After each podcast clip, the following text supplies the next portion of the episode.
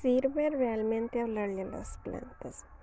Bueno, en mi caso yo no lo hago habitualmente, sí las riego diariamente, pero no les hablo. A veces sí se me sale, pero no es algo que me pase mucho. Como no me responden, entonces no sé, me siento como tonta al, al hablarles. Pero en dado caso suele pasar que muchas personas a la hora de regar las plantas le hablan y ya se les hace como costumbre hablarles a las plantas como si fuesen una persona. Y es algo irónico que sí algunas personas les hablen y algunas otras personas no les hablen.